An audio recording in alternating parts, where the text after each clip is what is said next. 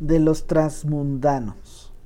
En otro tiempo también Zaratustra proyectó su ilusión más allá del hombre, lo mismo que todos los transmundanos. Obra de un Dios sufriente y atormentado me parecía entonces el mundo. Sueño me parecía entonces el mundo, e invención poética de un Dios, humo coloreado ante los ojos de un ser divinamente insatisfecho. Bien y mal, y placer y dolor, y yo y tú. Humo coloreado me parecía todo eso ante ojos creadores. El creador quiso apartar la vista de sí mismo, entonces creó el mundo. Ebrio placer es, para quien sufre, apartar la vista de su sufrimiento y perderse a sí mismo. Ebrio placer y un perderse a sí mismo me pareció en otro tiempo el mundo. Este mundo eternamente imperfecto, imagen e imagen imperfecta de una contradicción eterna, un ebrio placer para su imperfecto creador. Así me pareció en otro tiempo el mundo. Y así también yo proyecté en otro tiempo mi ilusión más allá del hombre, lo mismo que todos los transmundanos, más allá del hombre, en verdad. Ay hermanos, ese Dios que yo creé era obra humana y demencia humana, como todos los dioses. Hombre era, y nada más que un pobre fragmento de hombre y de yo.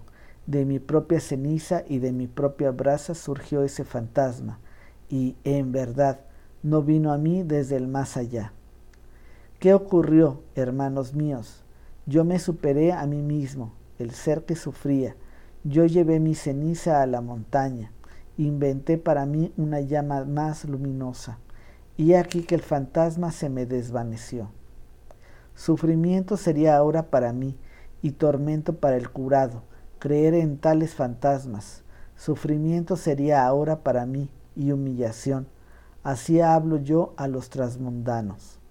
Sufrimiento fue e impotencia lo que creó todos los trasmundos y aquella breve demencia de la felicidad que solo experimenta el que más sufre de todos. Fatiga que de un solo salto quiere llegar al final, de un salto mortal, una pobre fatiga ignorante que ya no quiere ni querer. Ella fue la que creó todos los dioses y todos los trasmundos.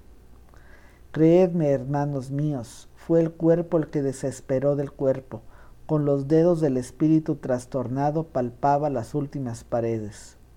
Creedme, hermanos míos, fue el cuerpo el que desesperó de la tierra, oyó que el vientre del ser le hablaba y entonces quiso meter la cabeza a través de las últimas paredes, y no solo la cabeza, quiso pasar a aquel mundo, pero aquel mundo está bien oculto a los ojos del hombre, aquel inhumano mundo deshumanizado que es una nada celeste, y el vientre del ser no habla en modo alguno al hombre, a no ser en forma de hombre. En verdad todo ser es difícil de demostrar, y difícil resulta hacerlo hablar. Decidme, hermanos míos, ¿no es acaso la más extravagante de todas las cosas la mejor demostrada? Sí, este yo y la contradicción y confusión del yo continúan hablando acerca de su ser del modo más honesto. Este yo que crea, que quiere, que valora y que es la medida y el valor de las cosas. Y este ser honestísimo, el yo, habla del cuerpo, y continúa queriendo el cuerpo, aun cuando poetice y fantasee y revolote de un lado para otro con rotas alas. El yo aprende a hablar con mayor honestidad cada vez, y cuanto más aprende, tantas más palabras y honores se encuentra para el cuerpo y la tierra. Mi yo me ha enseñado un nuevo orgullo, y yo se lo enseño a los hombres, a dejar de esconder la cabeza en la arena de las cosas celestes, y a llevarla libremente, una cabeza terrena, la cual es la que crea el sentido de la tierra. Una nueva voluntad enseño yo a los hombres, querer ese camino que el hombre ha recorrido a ciegas, y llamarlo bueno y no volver a salirse a hurtadillas de él, como hacen los enfermos y moribundos. Enfermos y moribundos eran los que despreciaron el cuerpo y la tierra y los que inventaron las cosas celestes, y las gotas de sangre redentoras. Pero incluso estos dulces y sombríos venenos los tomaron del cuerpo y de la tierra. De su miseria querían escapar y las estrellas les parecían demasiado lejanas. Entonces suspiraron. Oh, si hubiese caminos celestes para deslizarse furtivamente en otro ser y en otra felicidad. Entonces se inventaron sus caminos furtivos y sus pequeños brebajes de sangre. Entonces estos ingratos se imaginaron estar sustraídos a su cuerpo y a esta tierra. Sin embargo, ¿a quién debían las convulsiones y delicias de su éxtasis? A su cuerpo y a esta tierra.